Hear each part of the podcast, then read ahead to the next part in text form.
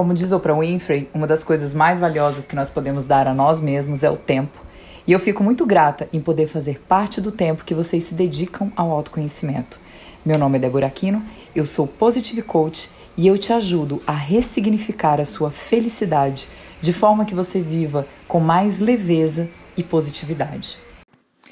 A semana passada nós falamos sobre os fracassos né? Como as pessoas consideram os fracassos na vida delas? Como sorte, como azar, como oportunidade?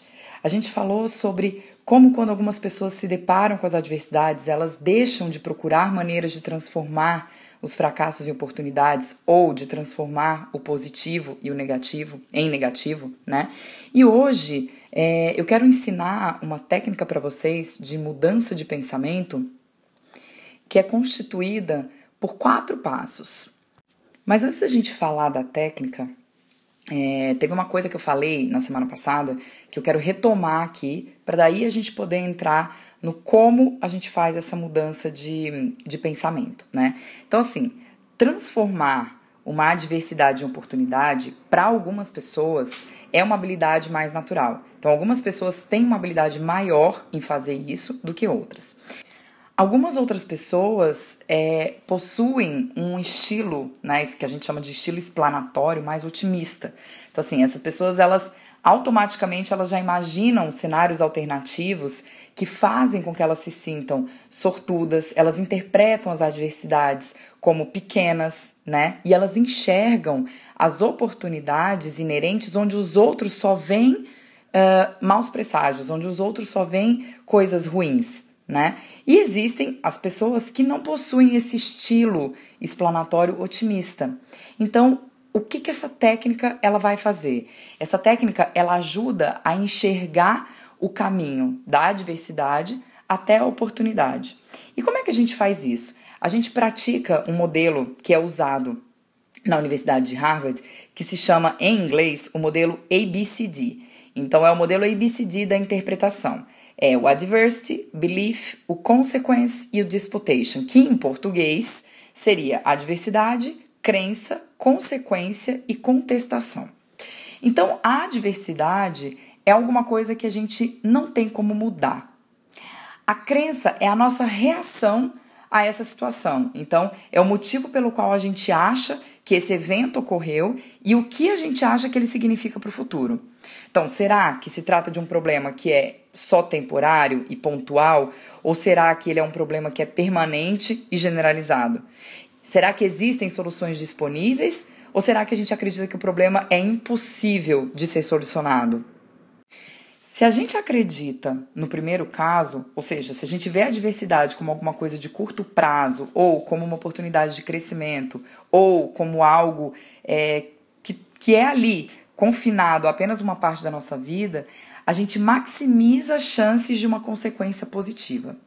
Só que se a crença conduz a gente por um caminho mais pessimista, o desamparo, a falta de ação, isso pode levar a consequências negativas. E é nesse ponto que a gente tem que aplicar a terceira, é, a quarta parte, na verdade, desculpa, que é a contestação. A contestação, ela diz respeito primeiro a gente se convencer, a gente mesmo, de que a nossa crença não passa disso. Uma crença e não um fato. E depois desafiá-la. Quando a gente faz o uso dessa técnica, o que os psicólogos recomendam é que a gente externalize essa voz da contestação. Então, é como se a gente fingisse que essa voz ela vem de outra pessoa, de forma que a gente realmente esteja contestando essa outra pessoa entre aspas. Então, quais são as evidências que sustentam essa crença? Ela é incontestável? A gente deixaria um amigo seguir um raciocínio como esse? Ou será que o raciocínio ele é claramente enganoso quando a gente toma distância da gente mesma e analisa a situação de uma forma objetiva. Eu gosto muito, gente, de usar um exemplo com os meus coaches, que é o seguinte: quando você está numa situação que você não consegue se é, contestar, que você não consegue se perguntar, que você não consegue fazer o auto-coaching, sai daquela situação. Se coloca como observador, finge que você é o seu melhor amigo. O que, que você falaria para o seu melhor amigo que estivesse passando por essa situação? Né? Uma outra questão é: é, quais são algumas outras interpretações que você pode fazer para esse evento?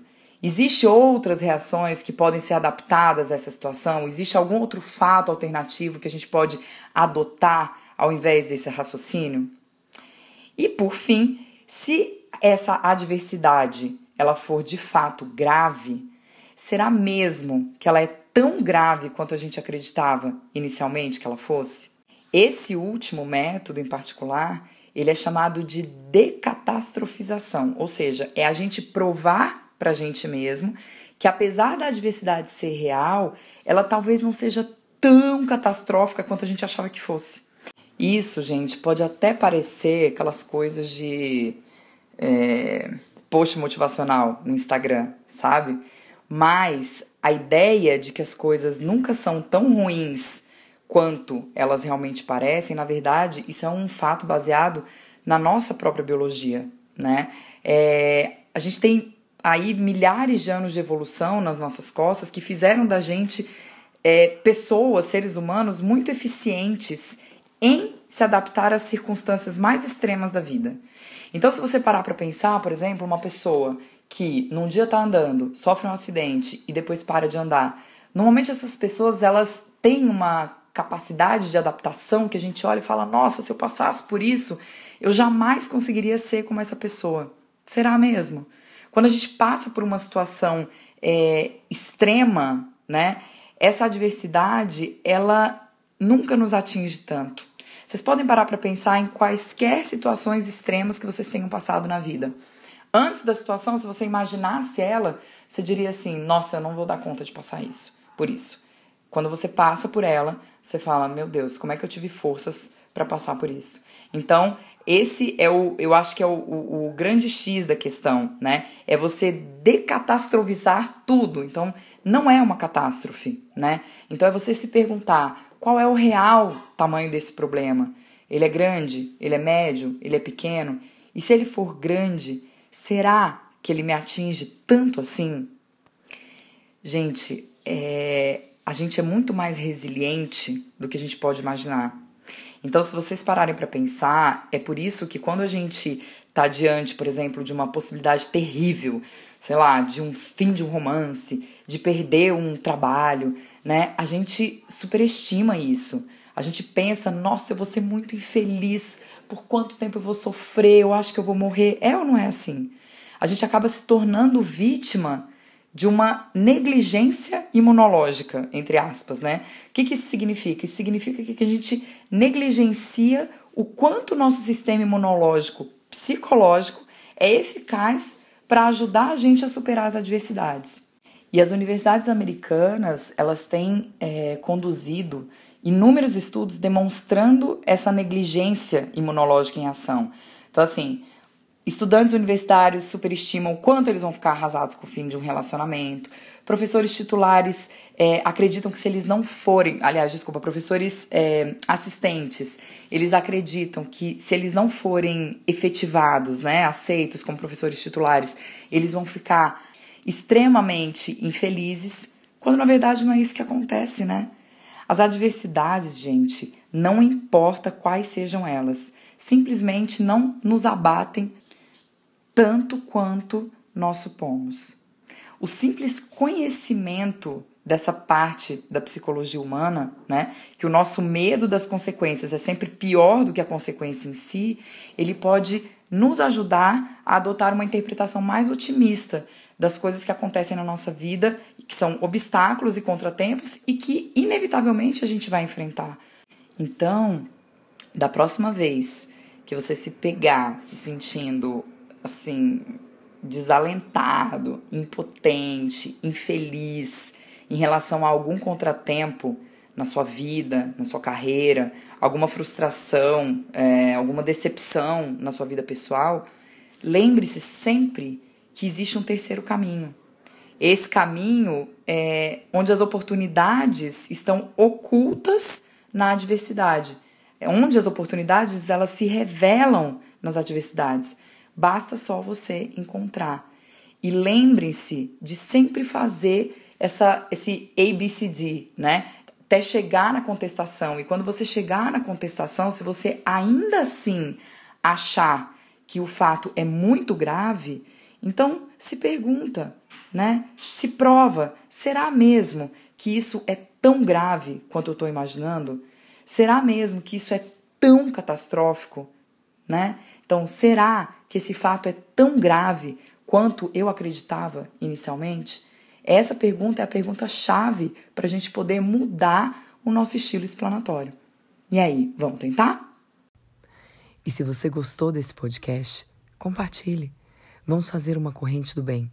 Vamos fazer a transformação do mundo através do autoconhecimento. E se você quer sugerir algum assunto, me segue lá no Debs Aquino. Me manda direct, me manda um comentário. Quem sabe o assunto que você sugerir não aparece aqui no nosso podcast. Uma ótima semana para vocês e lembre-se sempre de dizer: Universo, me dê cada vez mais disso.